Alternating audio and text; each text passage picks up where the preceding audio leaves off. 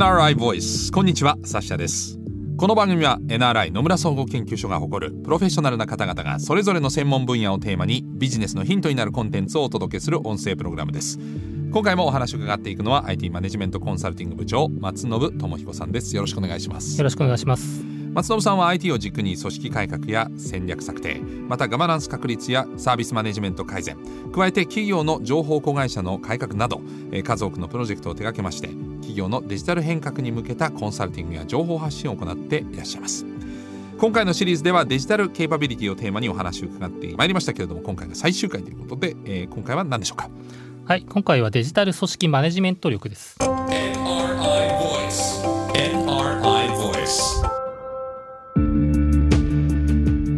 改めましてお話を伺っていくのは NRIIT マネジメントコンサルティング部長松信智彦さんです。よろしくお願いします。よろしくお願いします。まあ、前回第3回はデジタル事業のま創発とそして実践の具体的なお話でしたけれども今回はデジタル組織マネジメント力ということで、えー、まあマネジメントをどうしていくかというところで改めてどういった点がこの日本企業ではポイントになってくるんでしょうか？第1回目の時にですねデジタル変革はトップダウンがあの非常に重要だというようなお話をさせていただいたと思うんですけれども、はい、あの一方でですねデジタルに関する、まあ、経験ですとか、えー、知識を持つ方が、まあ、どれぐらい経営層にいらっしゃるかっていうことを考えた時に、うん、まあ、残念ながらほとんどいないというのが、はい、まあ、今の現状だというふうに思います。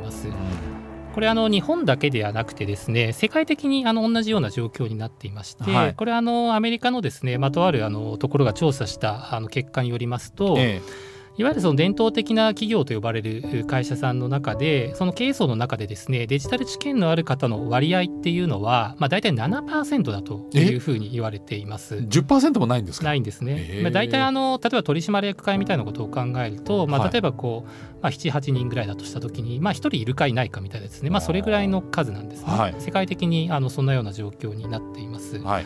ですので、まあ、こんなような状況の中で重要になってくるのは、まあ、デジタル変革を牽引する能力のある役員の方、まあ、これをどうやって登用していくのかっていうことが一つのまずポイントになってくるというふうに思います。はい、核となる役員がまず必要だと。そうですね。はい、はいもちろんあのこれは内部からのその登用でも構いませんし、まあ、外部からまあ連れてくるという話でもまあ構わないと思うんですけれども、まあ、重要なことはですね、まあ、再三あのこの場でお話をしているように自分たちがデジタル変革でまあどんなことを成し遂げようとしているのかまあ、こことの整合をしっかり取った方を起用していかないと、まあ、ミスマッチになってくると。例えばですねあのとあるですね B2B のまあ化学メーカーさんのところで、はい、まあ、その会社さんはですね、まあ、どちらかというと社内の業務改革をですね、まあ、デジタルを使って、まあ、しっかりやっていきたいと、まあ、こんなようなことを描いているわけなんですけれども、はい、例えばこの会社さんにですね B2C のですね、デジタルマーケティングをやってきましたっていうですね、はい、こういった方がじゃあ例えば連れてきたらどうなるかっていう、まあ、こんなお話なんですね。えーあのもちろんですねそういったことを強化したい会社さんであればそういう方をそうじゃなければそうじゃない方を連れてくるということで、うん、まあ、ここの整合性をですね、まあ、しっかり作っていくっていうことがまあ一つポイントになるというふうに思います。うんあの役員にそういう人を入れていくって考えると伝統的なところでいくと相当大胆な人事をしないとなかなかそれは難しそうな感じがしますね。今まではですねなかなかこう社内の中でこう上がってきた方ばかりだったような会社さんでも、まあ、外からですね、うん、あのそういった経験のある方をこう連れてこられるっていうケースが、まあ、この3年ぐらいの中であの日本の会社さんの中でもすごく増えているなというふうに感じています。あのタイプから言うとですねデジタル新規事業を作るのに長けた方であるとかこう既存業務の改革に強い方、うん、顧客接点の改革に強い方、うん、もしくはその技術力がものすごくある方こういろんなタイプがこういらっしゃるわけなんですけれども、はい、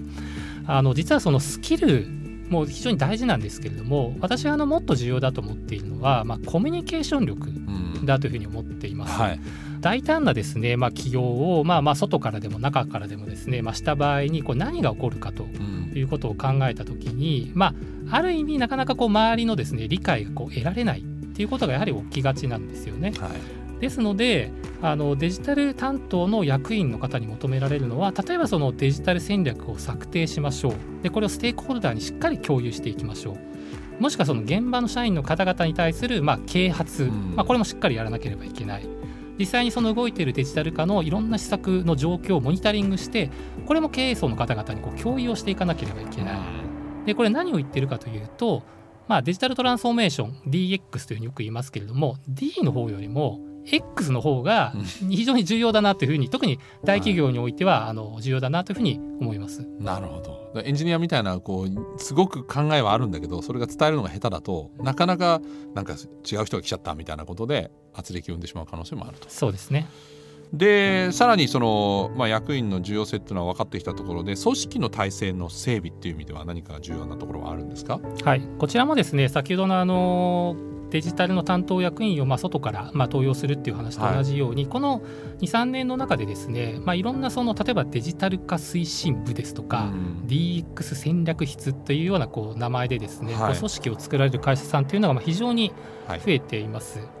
もちろんその組織の箱を作っていくってことは非常にこう重要なお話なんですけれども、ええ、まあ、一方でですね、まあ、そもそもそこで何をするのかっていうことが明確にならないまま、まあ、とりあえず箱だけ作りましたってこんなケースも残念ながらこう見受けられるわけなんですね。はい、こういった組織で、まあ、具体的にどんなことをやっていく必要があるのかっていうことを考えた時に言えるのは、まあ、一つはもちろんそのデジタル戦略を作っていくっていう話もそうですし、はいセンター・オブ・エクセレンスっていうふうに呼びますけれども、ええ、これは何を言ってるかというとデジタルに関するいろんなその専門家ですとか専門知識っていうものは、まあ、なかなかその会社の中にたくさんあるわけではないので、はい、まあ、それを一箇所に集約をして、うん、まあ、そこをまあ現場のいろんなところの支援に回していきましょうっていうような機能ですね。はいでそれからまあ第1回にちょっとお話をしましたけれどもデジタルアーキテクチャこれを統括をしていくですとか、はい、スタートアップを含めたいろんな外部との連携をやっていく、うん、まあ、こんなようなところを組織横断的にやっていく機能、まあ、それから最後に人材育成ですね、うん、まあ、こういったところがまあ一般的なこのデジタルの組織に求められる機能なのかなというふうに思います。今のお話を伺っていくとそのデジタル推進のためのまあ部署みたいなのを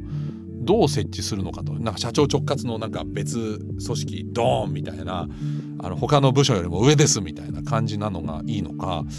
どういうふうに考えていけばいいんですかね？はい、あのこちらもですね、まあ、大きくパターンに分けるとですね、まあ、5つぐらいこうパターンがあるのかなというふうに思っています。はい、社長直括みたいな形でですね蘇生するパターンです。これはですねもちろんその社長直括ということになりますので先ほどお話をしたまあ DX の X の部分を、まあ、よりスムーズにやっていけるという意味ではまあ非常にこうメリットのあるあの形かなというふうに思います。まあ、一方でですね、はい現場の各部門から見るとですね、まあ、ある意味文字通り浮いた存在にこう非常になりやすいと。い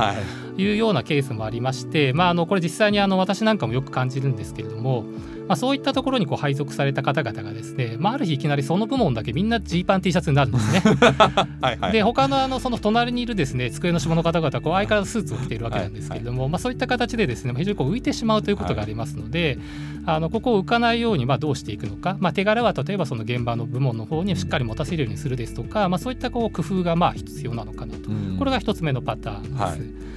でそれから2つ目はですね各それぞれの事業部門の中にですねそういった機能をこう作り込んでいくっていうパターンですね。これはもちろんその事業に近いところになりますので非常にこう事業と整合したことがまあやりやすいんですけれども、やっぱり専門家ってそんなに社内にいるわけではないので、はい、まあ、ある意味それがすに偏ってしまうですとか、分散してしまうってことがありますので、まあ、先ほどのその1つ目のその社長直轄のパターンと2つ目のその事業部門に配置するっていうパターンをうまくこう組み合わせてですね、うん、えー、やるとか、まあ、そんなようなケースも多いかなというふうに思っています。これが2つ目のパターン、はいで3つ目がですねこれ IT 部門の中に作るっていうパターンですね、はい、まあ、これも結構実はありまして、えー、メリットはですね、まあ、とはいえやっぱり技術の話がありますので、うん、まあ、技術的なところをまあしっかりやっていけるっていうことなんですけれどもやっぱりそのデメリットになってくるのは、まあ、先ほどの社長直轄と同じですけれどもやっぱりその事業部門からちょっと遠いんですね、うん、どんなことをやりたいのかもしくはその経営からもちょっと遠くなってしまいますので、はい、デジタルビジョンデジタル戦略で何を求めているのかっていうところがやっぱりどうしても遠くなりがちだなっていうところがメリットトデメリットになります。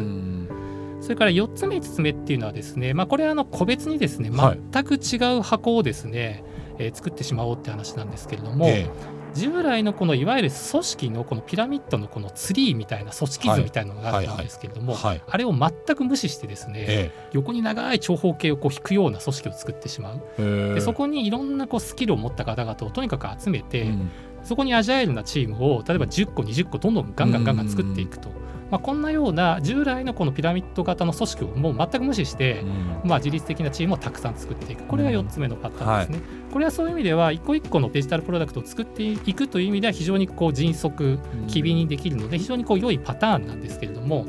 まあ、ともするとですね従来の既存のこのピラミッドのこのレポートライン指示系統から外れてくるので、うん、まあ、逆に言うとなかなか既存のその組織とのこうなんですかね協力関係がまあ、まあ、得られづらいっていう、まあ、こんなふうな側面もあるかなというふうに思います。はい、で最後がですねもう完全に別の会社にしてしまうっていうパターン。子会社作るみたいなそうですね。これも結構あるパターンなんですけれどもこれはあの従来とは全く違うビジネスをデジタルでやりたい新しい価値を生み出したいっていうような場合によくあるパターンなんですけれども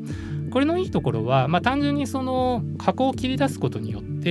新しいことができるっていうだけではなくてその中で例えば人事的な処遇であったりですとか、まあ、外から採用しやすいですとか、まあ、いろんなルールをその中で作れますので、まあ、そういう意味では非常にこういいパターンにはなります。で今お話をしたこの5つのパターンっていうのは、まあ、どれがいいとか悪いではなくて、まあ、今お話をしたようなこうメリットデメリットっていうのをまあよく考えて、あの最適なこう配置をしていくっていうことが大事なのかなと思います。あのまあ、会社の形態にもよると思うんですけども例えばそんなに会社自体が大きくないとかあとはま会社自体のその今までの伝統からいくとなかなかそういった体制作りが難しいというケースもあり得ると思います、まあ、自社だけでやる場合って。これは何か解決策ってあるんですか？そうですね。あの我々もあのこういったご支援をしている中でやはりその自社だけでこういった体制を作っていくっていうのはなかなか現実的には難しいケースが多いかなというふうに思います。これはあの質的にも量的にもっていう話になるんですけれども。それだけ人数避けないとかそもそもデジタルに詳しい人が一人もいないとかそういうことですよね。はいはい、その外部のですねパートナーの力をまあどうやって活用していくのか、まあ、どうやってその中で組織を作っていくのかっていうことがまあ非常にこう重要なポイントになってきます。で外部のそのパートナーといってもですね、まあ、いろんなこうパターンがあるかと思いますけれども、はい、例えば新規事業におけるビジネスパートナーっていうのもありますし、まあ、新しいその技術ですとか、えー、まあ、例えばクラウドのサービスを提供してもらうような技術パートナーみたいなところもありますし、まあ、個別のそのデジタル化の活動をしていくときに、まあ、不足する専門家を、まあ、ある意味人的リソースとして提供してもらうようなある意味リソース提供パートナーみたいな形もありますしこういろんなこうパターンがコンサルタント雇うみたいなのと近い感じそうですね。あの我々のようなそのコンサルタントをまあ雇うっていう話もそうですし、まあ、例えばエンジニアですとか、うん。データサイエンティストですとか、まあ、そういった専門能力を持った方々を供給をしていただくような、はい、えー、形のパートナーシップっていうものが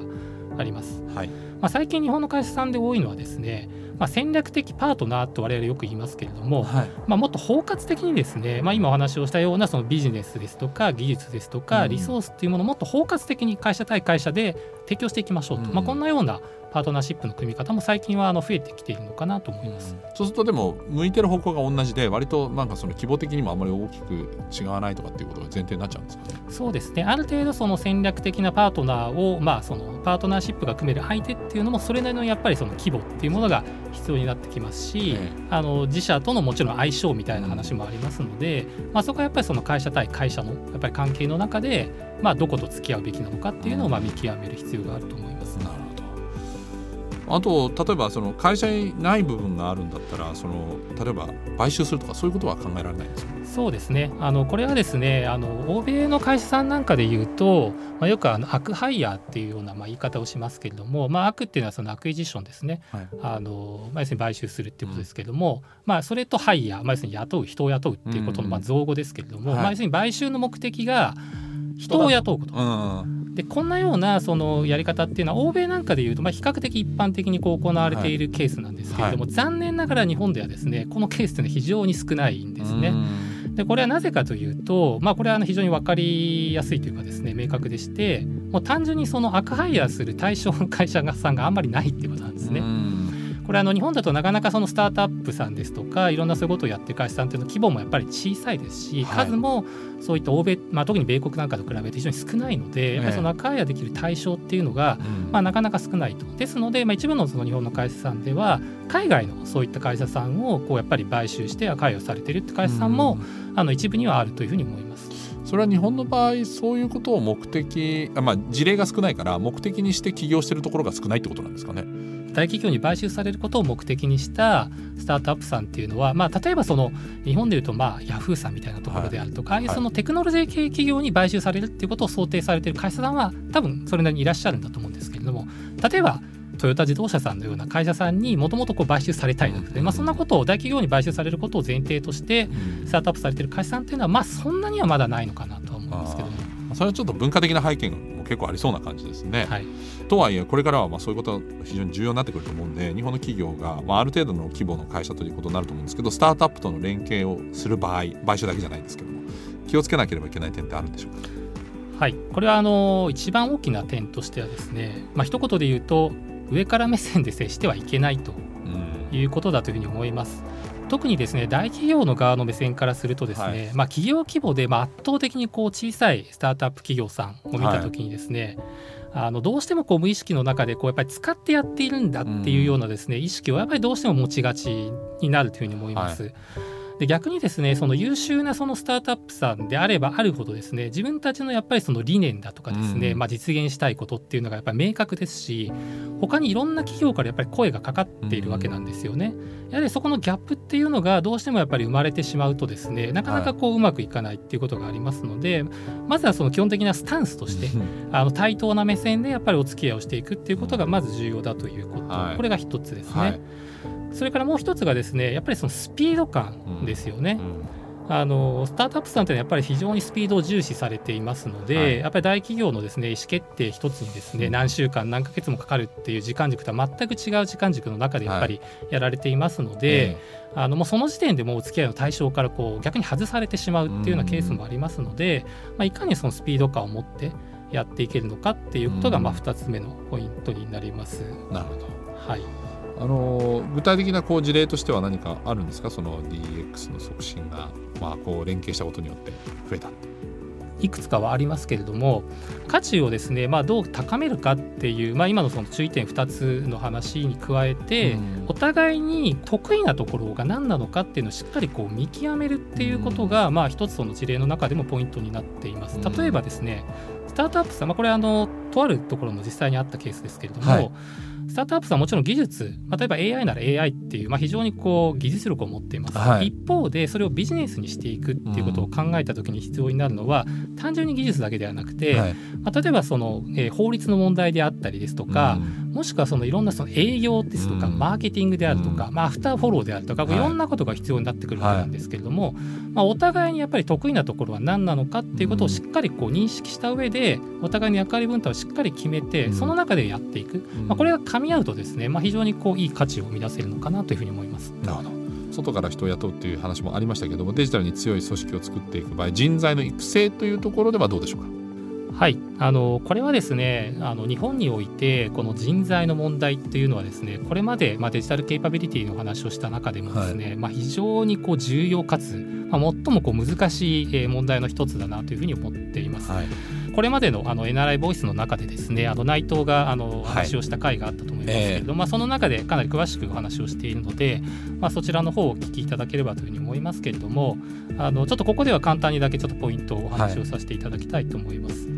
あの重要なポイントはですねデジタル人材というふうに言った時にいわゆるデータサイエンティストのような特定の人材を指すことではないっていうことを、まあ、認識するっていうことだと思っています。はい、あの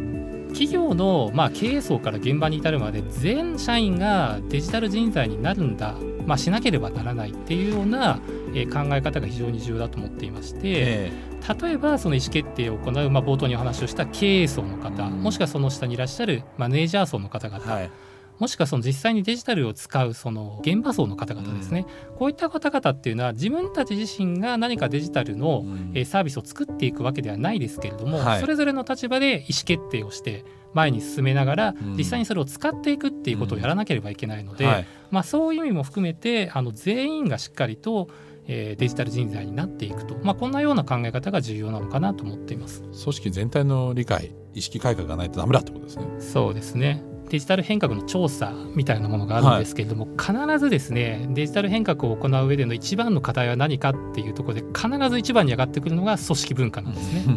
まあこれはもうあの想像あのしやすいお話かなというふうに思います。はい。組織文化をこう一朝一夕に変えるようなですね、そんな魔法の杖っていうのはもちろんこう存在しないわけなんですけれども、はいえあの重要なポイントをですね、まあ、考え。た時にですねあの、まあ、いくつかあるかなというふうに思うんですけれども、まあ、一つは、まあ、そもそもですね組織文化を変えるっていうことをですね、まあ、ある意味こう目的化しないまあ、これが非常に大事だというふうに思っています。変えることだけは目的になっちゃったらこれはちょっと本末転倒、ね、そうなんですよね。例えばですね、まあ、よくあの会社なんかであるのがですね例えばコンプライアンスを守りましょうみたいなお話だと思うんですけれども、はい、まあ、守ることが目的化してしまうとですねどうしてもですね人間っていうのはまあ何て言うんですかね無意識の中では、まあ、ある意味本当はやりたくないけれども、まあ、やった方がいいんだろうなっていうようなぐらいのですね形で本当の意味でのやっぱ価値観の変容ってのは起こらないわけですよね。無意識にこう習慣化されているような価値観とか行動っていうのは、基本的には維持したいと、うん、要するに無意識の中で毎日やってることを変えるっていうのはものすごくエネルギーがかかるので、はい、じゃあ無意識の中で変えていくために何をしていかなきゃいけないかっていうと、これは論理で働きかけてもですねなかなか動かないっていう話がありまして、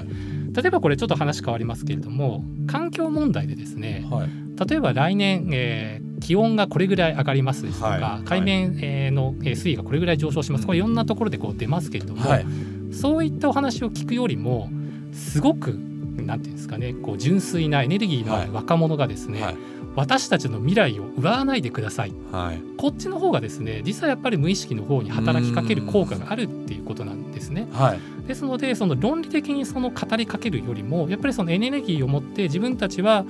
このデジタルビジョンこの会社でこういうことを成し遂げたいんだ。その中でその社員の人にはこういう働き方になってほしいんだっていうやっぱりそのエネルギーを持って経営の方がやっぱりしっかり発信をしていくそこがですね非常に重要なポイントになってくるかなと思います。なるほど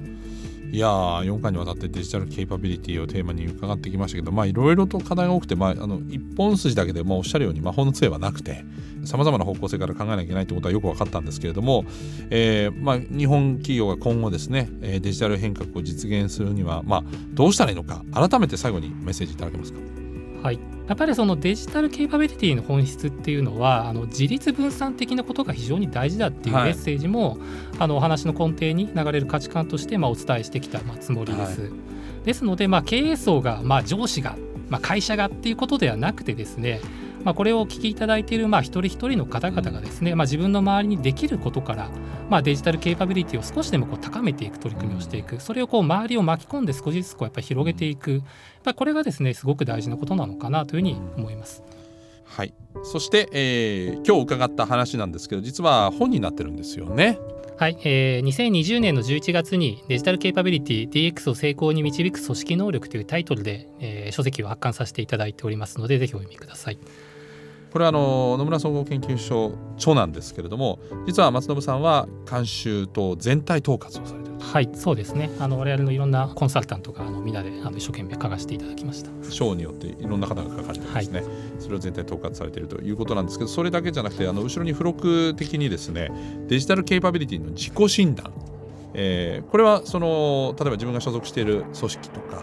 個人がどれだけそのそういった力があるのかっていうのをこれ、えっと、QR コードがあって読み取って答えることができるんですか？そうですね。あの本の中にもあのチェックリストがありますけれども、えー、あの QR コードがついていましてそちらからですねあのアクセスしていただくと他のですねご回答された方のデータも含めてですね、え。ー、あの参照することができますのでぜひ、えー、やっていただければなというふうに思います。自分たちがどんな位置にいるかということも分かると思いますはい。なる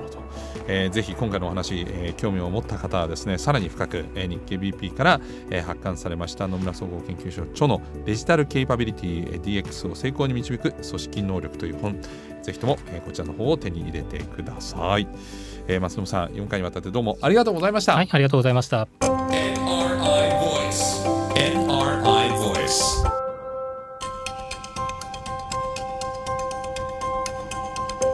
サシナビゲーターでお届けしてきました NRI Voice DX のためのデジタルケーパビリティ、えー、どれだけその、えー、力があるのか、えーまあ、将来性があるのかというところをですね伺ってきましたけれども、まあ、本当に日本はねあの現状としてはなかなかショッキングな結果もあったんですけれども、まあ、逆に言うとそこから大きく、えー、飛躍するチャンスを進んだ国に比べると、え、余地を残しているということでもあると思いますので一気に、まあ、ちょっと大胆に現状をですねあのチェックリストも含めてですね、えー、見つめ直した後にですね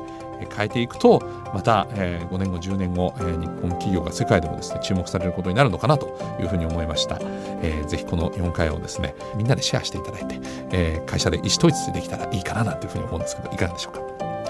さあこの番組はアップルや Google などのポッドキャストのほか NRI のウェブサイト内からもお聞きいただけます。NRI ボイスで検索してチェックしてください。NRI ボイスこのシリーズでは全4回ですね、えー、松信智彦さんにお話を伺いました。ナビゲーターはサシャでした。